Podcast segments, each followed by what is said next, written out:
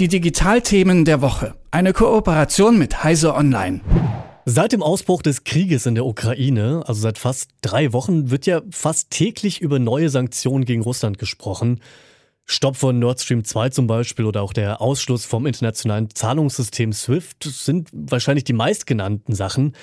Aber es gibt auch Auswirkungen auf zahlreiche weitere Aspekte und über einen von denen wollen wir jetzt hier sprechen. Es geht nämlich um die Auswirkungen des Ukraine-Krieges auf die russische Raumfahrt oder genauer gesagt die Auswirkungen der Sanktionen gegen Russland Guten auf Morgen. die Raumfahrt. Und darüber spreche ich jetzt mit Martin Holland von Heiße Online. Guten Morgen, Martin.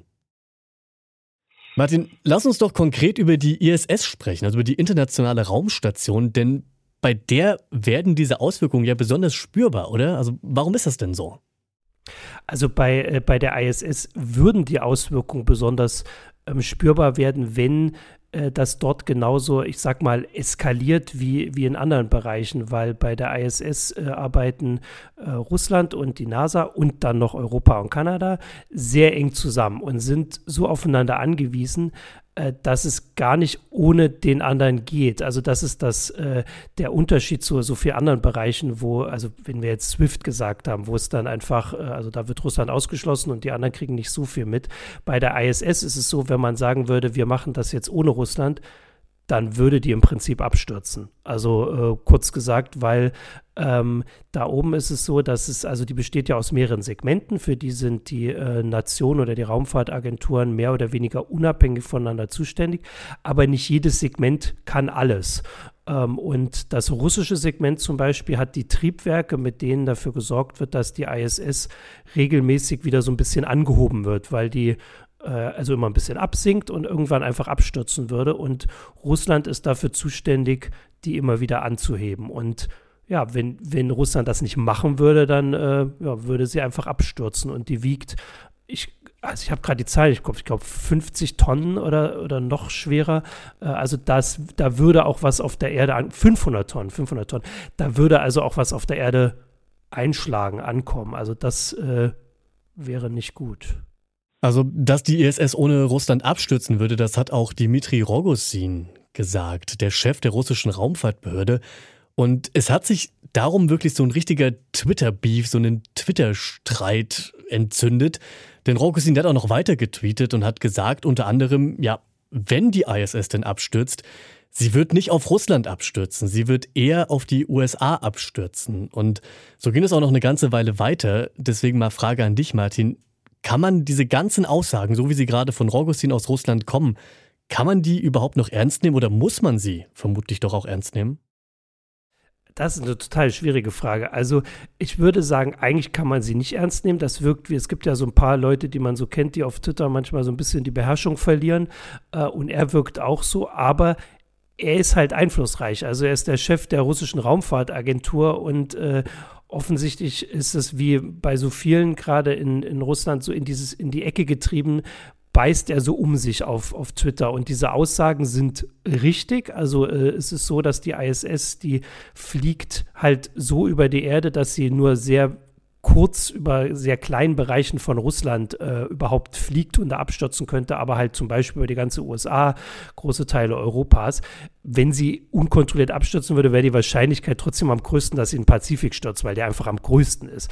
Aber allein diese Sache darauf hinzuweisen von jemand, der dafür zuständig ist oder dessen Raumfahrtagentur dafür zuständig ist, die im Orbit zu halten, ist einfach eine schwierige Sache. Man muss dazu sagen, dass also der ist seit diesem äh, seit dem Krieg in der Ukraine sehr aktiv auf Twitter mit solchen Drohungen. Ähm, aber die, äh, die Kooperation läuft bislang, soweit wir das von außen sehen, total problemlos und normal weiter, soweit das halt geht. Also die haben sowohl in dieser Zeit mehrmals diese Triebwerke gestartet, damit sie halt äh, ein bisschen höher kommt. Ähm, es werden weiterhin Astronauten und Kosmonauten ausgebildet, damit sie hochkommen. Es, ähm, also das läuft. Aber zum Beispiel muss man auch sagen, es war, ähm, es gibt ein, ähm, Russ äh, ein NASA-Astronauten, der ist äh, auf der ISS und soll in wenigen Tagen mit einer russischen Soyuz-Kapsel auf die Erde zurückkommen. Das war immer so geplant, also zwei Russen und äh, dieser Amerikaner sollen damit runterkommen. Und an sowas würde ja auch früher, das würde halt verhandelt, dafür zahlt die NASA für die Mitnahme, das ist auch gar kein Problem. Nur jetzt wurde tatsächlich ich sag mal, angedeutet, dass man ihn vielleicht nicht mitnehmen könnte. Ähm, also da gibt es so ein, diese, es gibt eine russische Nachrichtenagentur, die hat ein Video gemacht, das von so patriotischer Musik unterlegt ähm, gezeigt hat, wie man den quasi zurücklässt, wie man ihm winkt und ihn abstürzen lässt. Und das ist natürlich äh, unvorstellbar und nicht glaubhaft, äh, dass das wirklich passieren würde. Aber mehrere NASA-Astronauten, die halt schon auf der ISS waren, haben daraufhin auf Twitter sehr heftige Worte gewählt gegenüber äh, Rogosin, der das geteilt hatte.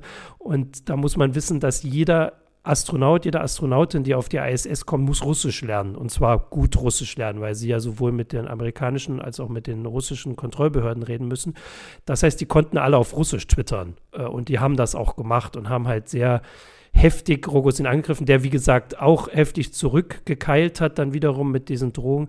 Äh, und das ist schon ja, also sowas hat man noch nie gesehen. Und auch wenn, man sagt ja mal, wenn das alles vorbei ist, auch wenn wir uns das nicht, äh, gerade wenn das noch so weit weg wirkt, kann man sich nicht vorstellen, dass diese Kooperation irgendwann wieder, also wenn man nicht mehr aufeinander angewiesen ist, auch noch weiter klappt.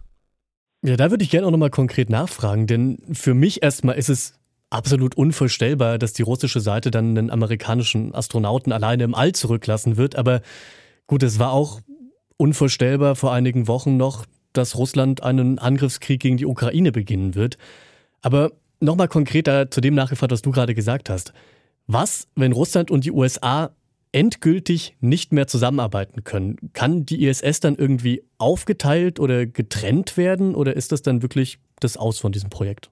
Also die kann tatsächlich getrennt werden. Die Segmente, also zumindest das russische Segment, ist äh, alleine ähm, funktionsfähig soweit und das sage ich gleich. Also es gibt halt ein paar Sachen, die fehlen, aber die können abgekoppelt werden und könnten dann alleine um die ähm, Erde kreisen. Das das ginge und wurde auch vorher schon überlegt, weil jetzt langsam so die Frage ist, wie lange man sie noch betreibt, aber halt nicht im Sinne von wir ähm, kooperieren nicht mehr miteinander. Also es ist so, dass, ähm, wie gesagt, dieses russische Segment dafür zuständig ist, die da oben zu halten, aber die restlichen Segmente zum Beispiel sind teilweise ähm, ich sage jetzt mal moderner oder offensichtlich ein bisschen besser funktionsfähiger, wenn es zum Beispiel um die Lebenserhaltung geht oder um Strom. Ähm, also auf dem amerikanischen Segment wird die, die Luft, ähm, also mehr Luft ge gereinigt und äh, erneuert äh, und Strom produziert und das äh, russische Segment bekommt den auch. Das ist Teil dieser Kooperation. Also das heißt, ähm, ähm, die Russen sind genauso auf den Rest angewiesen, weil sonst ihre, ähm, ihre Besatzung einfach nicht überleben könnte.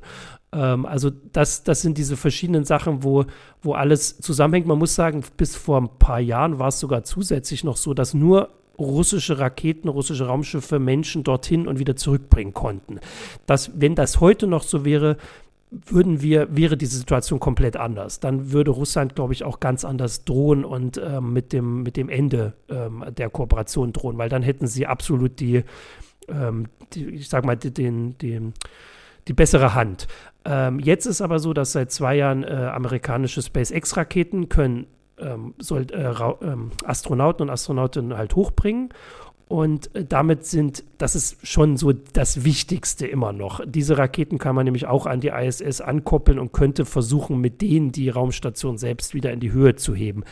Also im Prinzip ist der Westen, sage ich jetzt mal, ein bisschen besser darauf vorbereitet, sollte diese Kooperation komplett enden. Also gibt es sogar Möglichkeiten, dass man die im Orbit halten könnte äh, mit, mit den eigenen Raketen. Das wäre noch nicht so routiniert, aber zumindest sind die stark genug und könnte man wohl machen. Ähm, aber wie gesagt, eigentlich ist es nicht vorstellbar und man muss auch sagen, dass in den beiden Raumfahrtagenturen, wenn man jetzt mal unter den auch den Herrn Rogosin geht, ähm, soweit ich das überblicke, die Überzeugung weit verbreitet ist, dass diese Kooperation wichtig ist, dass sie die Menschheit voranbringt, dass sie eben auch zeigt, dass man trotz heftigster Konflikte auf der Erde zusammenarbeiten kann, wenn es um Wissenschaft und Forschung geht. Und sehr viele wirklich ganz viel dafür tun würden, dass das so bleibt. Äh, und dass dieser eine, ich sage jetzt mal, Schreihals auf Twitter hoffentlich nicht das alles beenden kann. Aber natürlich, wir wissen nicht, wie das, wie das weitergeht mit dem Krieg, wie die Sanktionen äh, weitergehen. Man muss sagen, dass der ganze Rest der Raumfahrtbranche äh, ist Russland schon komplett isoliert. Also da gibt es so gut wie keine Kooperation mehr. Äh, und die ISS ist so das Letzte, wo es noch bleibt. Und wenn das auch enden würde, wäre das sehr, sehr schwerwiegend. Das sind die Einschätzungen von Martin Holland von Heiße Online. Martin, ich danke dir dafür. Gerne. Die Digitalthemen der Woche. Eine Kooperation mit Heise Online.